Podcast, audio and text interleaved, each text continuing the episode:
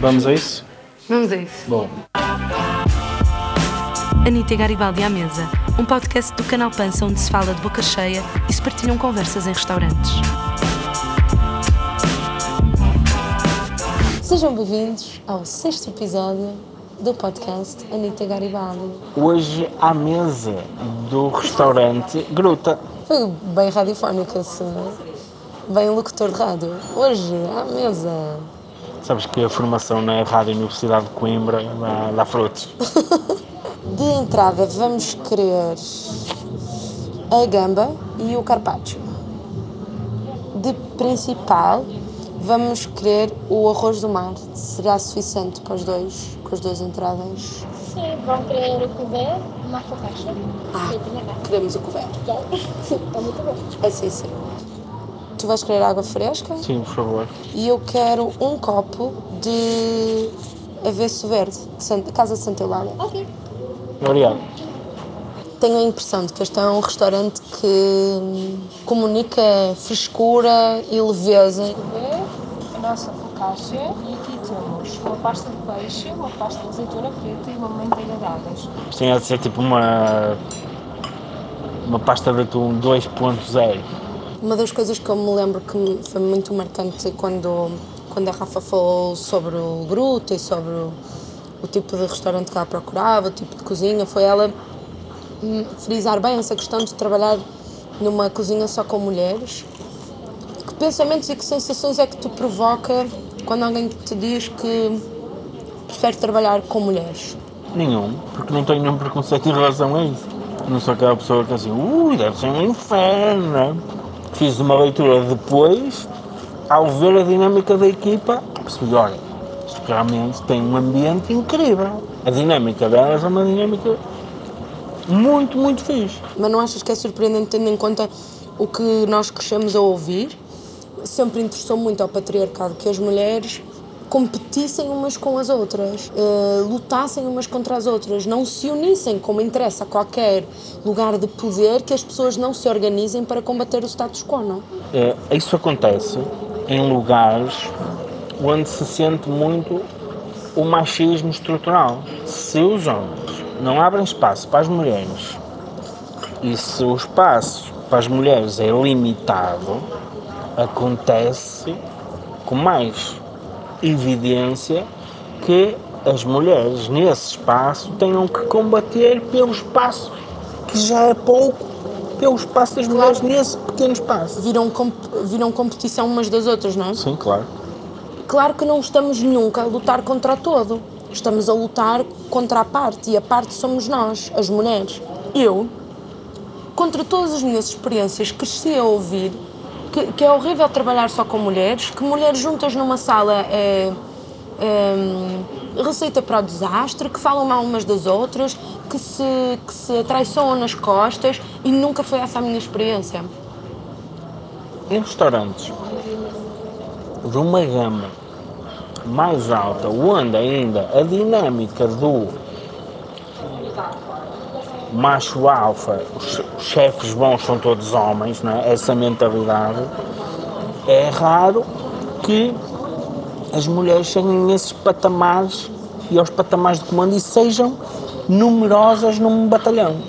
Aqui a Rafa ter um batalhão só de mulheres é claramente um posicionamento feminista e eu admiro isso. Eu acredito que muitas de nós prefiram estar em, em circunstâncias específicas rodeadas só de mulheres E estarem num espaço seguro e sentem-se seguros, não é? para evitarem, para fugirem de, de situações desconfortáveis, por saberem que vão estar sem medo, que vão poder estar focadas naquilo que estão ali para fazer, em vez de estarem sempre com o seu sistema imunitário alerta, porque a qualquer momento vão ter que eh, se defender ou se reprimirem ou fazer um sorrisinho para deixar passar.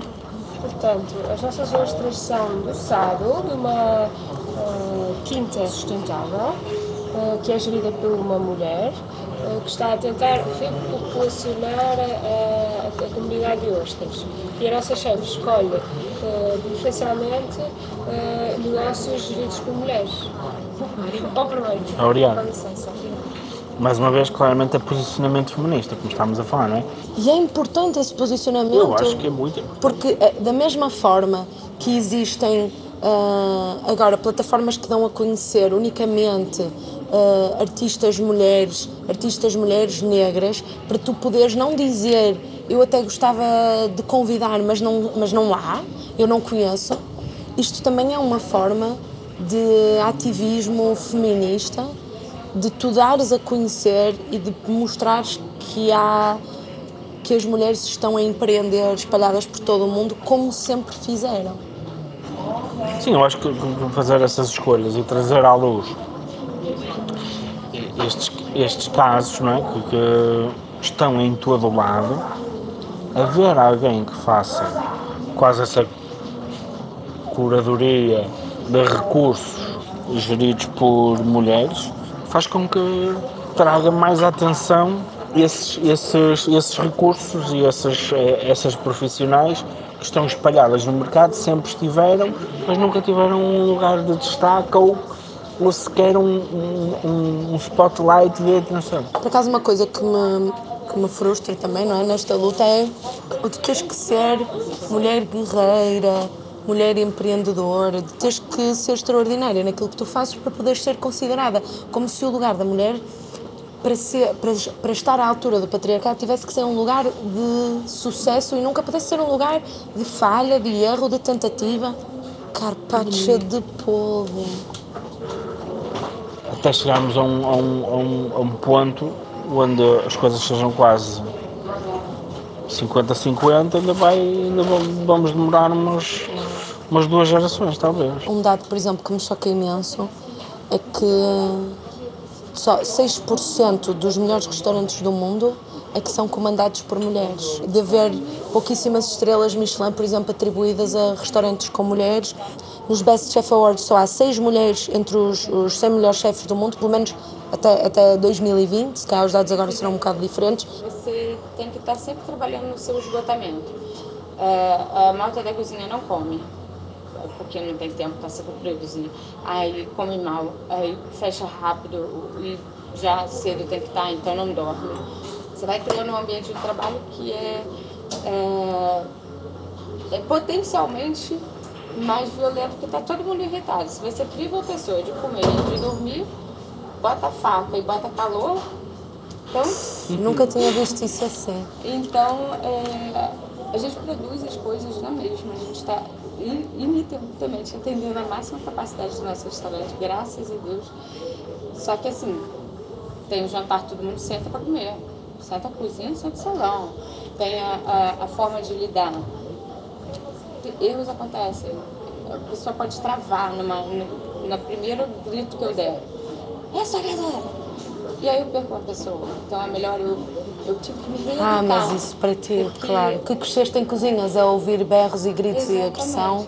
Então vai além do só ter mulheres, vai, vai também como reverter o excesso de testosterona dentro do, de uma cozinha. Porque é, eu tive um chefe que me mostrou que era diferente, sem precisar de, de grito, sem precisar de revolta, sem precisar de. É desgastante, é, uma, uma- é um, é é um numa- local de desgaste. Então imagina, se fosse uma empresa de call center, é super desgastante você ficar sentado, atendendo, respondendo grosseria, fazendo tudo aquilo, tudo mexe com o psicológico da pessoa. Claro. A gente é humano, né? Então, é isso. O- E falou do atleta de alta performance, é, eu tenho duas hérnias na cervical. O primeiro grito que elas deram foi quando eu estava trabalhando no, num hotel. E, e foi muito também somatizado de estresse, fica meio fragilizada. Em pé 15 horas por dia, não comendo. Até para acompanhar aquela malta, tem isso, né? Tipo, você ser uma das poucas mulheres, você tem que fazer duas vezes mais. Claro. Mas a outra foi aqui, que era muita coisa para abraçar, e, e eu com um pouco equipe, com não sei o que. Né? E aí uma funcionária me, fala- me viu e falou assim, Rafaela, para, porque você não tá conseguindo. Eu tava torta levantando as coisas. Aí eu fui fazer um exame, aí vi que era isso, bem velha, né? Duas hérnias e um bico de papagaio. com 39 anos. O que, que eu faço? É a minha profissão. Aí eu fui num osteopata e ele falou, olha, vai ser uma. Você não pode correr uma maratona sem, sem treinar antes. Você vai até ali e depois você volta aí. Então ter essa consciência também de, de, de se você gosta do que você faz, você não pode se exaurir até o final. Você tem que estar ali, ó, presente. Então aí foi isso. Aí agora eu tô o quê? Tratando pra fazer essa, essa maratona, o que é muito desgastante. E o que é que te faz tomar esta decisão, assim, mais do que os sítios por onde passaste, que nós sabemos que tens uma, um percurso de alta cozinha incrível, o que é que faz... É uma decisão revolucionária também, de, a de revolução para a própria vida, não é? De, os riscos que estás a correr, a ter o teu próprio negócio, em vez de estares numa outra... Podias estar num sítio qualquer, podias estar na cozinha que tu Sim. quisesses. que era onde, onde eu estava e tudo mais. Mas eh, começa a não fazer muito sentido depois de uma certa idade, porque é uma doação muito intensa. Então, para você se doar tão intensamente assim, para uma companhia ou para uma empresa, já tendo uma família, já tendo. Eh, as pessoas que eu mais quero ver são minha filha e meu marido. Você viu que passou toda minha família aqui. Então, aqui pelo menos eu posso ter eles entrando, saindo. João, meu marido, está trabalhando aqui. Helena fez parte disso tudo. Então, se for para ter um restaurante, é para ter esse restaurante à moda antiga, que as crianças cresciam na barra da, da mãe, enquanto ela mexia o caldo e eles sabiam já até fechar a mesa e tudo. Digo já, este brioche neste molinho das gambas é mágico. Tu, por exemplo, não te identificas nada com essa cultura da testosterona e do berro e do grito e do ter que ser na dor, no esforço e aguenta, aguenta que. aguenta seres homem, não é? Sim. É Assim, eu acho que sempre fui assim e, eh, e cada vez me tornei mais assim. Como à medida que me ia formando e me ia crescendo, ia acentuando ainda mais a minha luta contra essa forma de estar. Contra essa forma de estar máscula, não é?